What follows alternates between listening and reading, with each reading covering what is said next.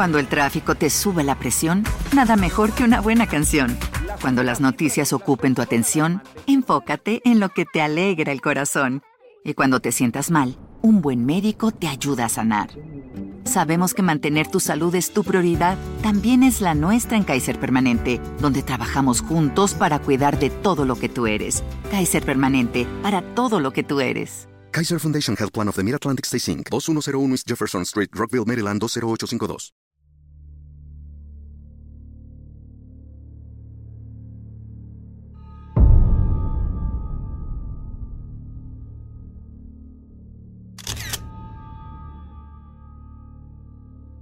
Catherine Heckle parecía a simple vista una madre modelo. Estaba todo el tiempo al pendiente de sus hijos, atendía su trabajo y vivía un feliz matrimonio desde 1973 de la mano de su esposo John Heckle. Ambos vivían en Pensilvania. Sin embargo, una tarde del 15 de julio del año 91 desapareció sin dejar rastro. Esto movilizó inmediatamente a las autoridades que realizaron una extensiva búsqueda utilizando helicópteros, perros y cientos de vehículos tratando de localizarla. Katie fue vista por última vez un lunes al salir a comer durante su turno en la oficina. Algunos de sus compañeros la recuerdan algo nerviosa. Al poco tiempo se descubrió que llevaba una doble vida, pues al parecer mantenía un romance con otros dos hombres. Al darse cuenta, las autoridades iniciaron una investigación que, pese a que el jurado ya dictó una sentencia, sigue vigente su búsqueda en el sitio web del FBI. Durante el proceso hubo rumores de que ella había huido de casa para estar con alguien más, pero todos sus amigos, familiares y compañeros salieron en su defensa para decir que ella nunca abandonaría a sus hijos. Décadas después, el caso por fin sería resuelto gracias a testimonios claves. El día de su desaparición llamó a sus hijos Alicia de 13 años y John de 9. El motivo de la llamada fue para ver cómo estaban, pues su padre se marchó a un entrenamiento con el ejército y los pequeños se quedaron solos en casa. Ese día les aseguró que les prepararía chuletas de cerdo para cenar. John Heckle, por su parte, se encontraba en Jefferson County, esto en Nueva York, realizando ejercicios de entrenamiento en la base militar de Fort Drum, como te platicaba, ya que era un oficial no asignado del ejército. Ese mismo día que llamó a sus hijos, la mujer decidió salir a comer fuera de su oficina y no volvió a terminar el resto de su turno.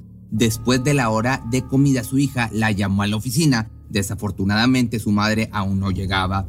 Al dar su hora de salida, comenzó a sentirse preocupada, pues había pasado demasiado tiempo sin tener noticias de ella. Alicia, asustada por no saber si su madre estaba bien, decidió llamar a sus abuelos buscando ayuda. Al llegar, estos se mostraban muy preocupados, pues no era común que su hija se alejara tanto tiempo de los niños. En ese momento decidieron llamar a todos sus conocidos, pero no lograron rastrear sus últimos pasos. Al día siguiente, a primera hora, acudieron a la estación de policía para reportar la desaparición de Catherine. No fue sino hasta entradas horas de la tarde que notificaron a su esposo, que inmediatamente tomó un vuelo para ayudar con la búsqueda. Al llegar John fue interrogado sobre la ausencia de su esposa, a lo que él señaló que últimamente la había sentido algo nerviosa y asustadiza, pero solo tenían problemas de dinero habitualmente. Los detectives notaron la preocupación genuina en el rostro del hombre y al corroborar su coartada con el ejército, lo descartaron como sospechoso oficial de la desaparición. No obstante, también contemplaban la posibilidad de que hubiera contratado a alguien para lastimar a su pareja. Se emitió también una orden de búsqueda para el vehículo que incluía la revisión de estacionamientos de escuelas, hospitales, centros deportivos y espacios públicos en general, pero el auto no se encontraba por ningún lado.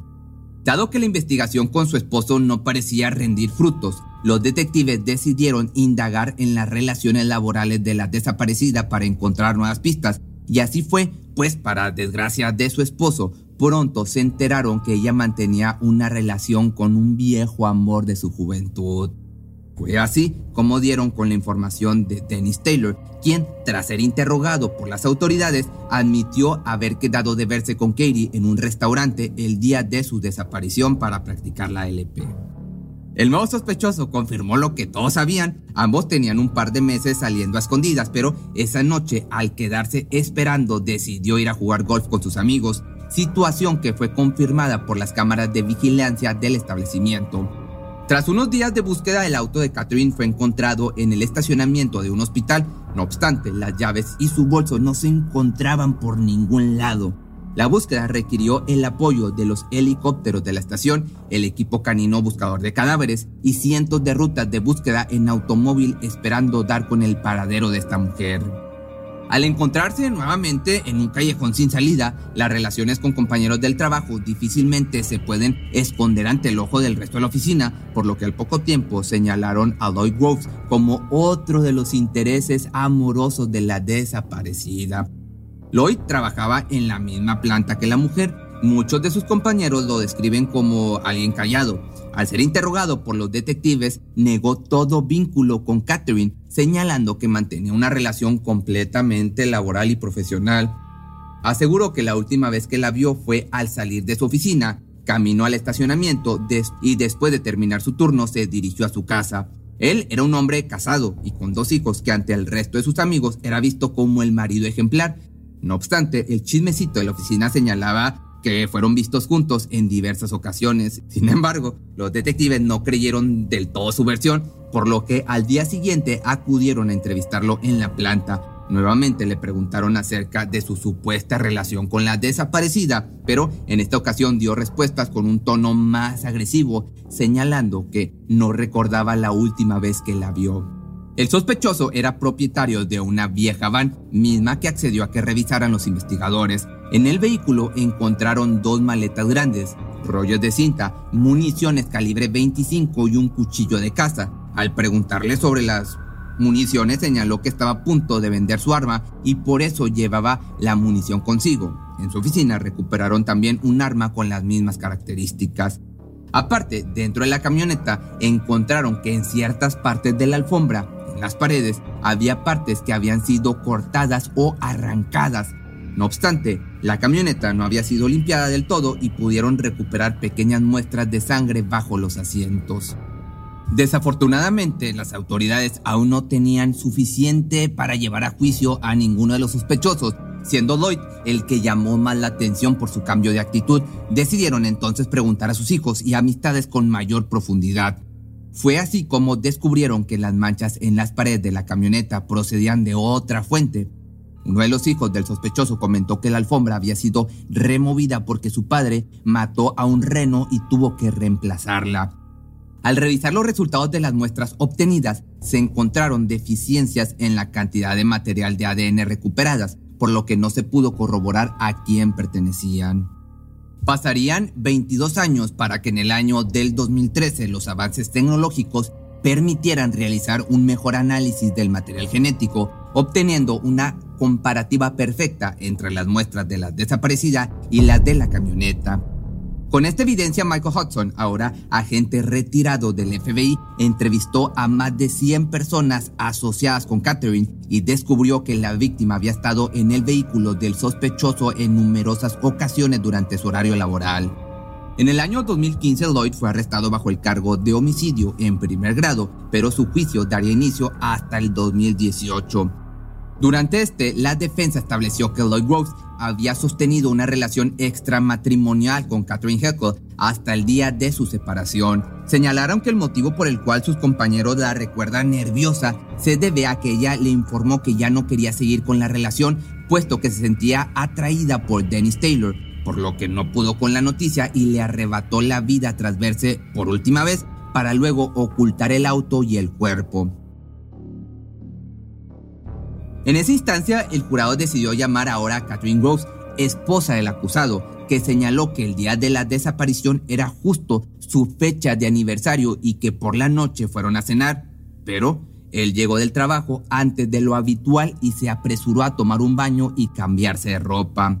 Cuando se le preguntó respecto a los pedazos que faltaban de la alfombra en la camioneta, respondió que su esposo había tenido problemas con el vehículo, pues derramó aceite sobre la tapicería y tendría que tomar algunas muestras para el proveedor. La defensa de Groves intentó desestimar los testimonios y evidencias señalando que todo había sido a la luz de muchos años después de la desaparición, por lo que no era confiable, además de que no existía una prueba contundente de su participación dentro del crimen, pues Dennis y John no se encontraban acusados. Nuevamente, los dos sospechosos anteriores fueron llamados a declarar. John señaló que pese a los problemas de dinero, sospechaba que su pareja lo estaba engañando y creía que lo iba a dejar. Los días posteriores a la, al suceso, su comportamiento fue errático, pues se deshizo de todas las posesiones de su esposa, pese a no saber si volvería a verla. Con esto, muchos de los testimonios que ayudaron a resolver el caso salieron a la luz años más adelante, por lo que la defensa intentaría desestimarlos. Otra de las acusaciones graves que recibió el hombre fue hecha por su propia esposa, pues señaló que los días posteriores su esposo repetía constantemente que iba a ser arrestado por la desaparición, pero esta información no fue dada a conocer sino hasta el año del 2018, ya que la pareja se divorció. No obstante, los esfuerzos constantes de los abogados fueron en vano, ya que al poco tiempo de iniciado el juicio, Lloyd Groves fue sentenciado a pasar de 10 a 20 años por homicidio en tercer grado, ya que el jurado consideró que la muerte de Catherine Heckle era nada más un desafortunado incidente en el calor de la discusión. Desafortunadamente para los familiares y amigos de Katie, su cuerpo no ha sido encontrado tras 30 años de su desaparición esa tarde del 91. Aunque se presume que la desaparecida podría estar muerta, la base de datos del FBI sigue mostrando su información actualmente en su sitio web.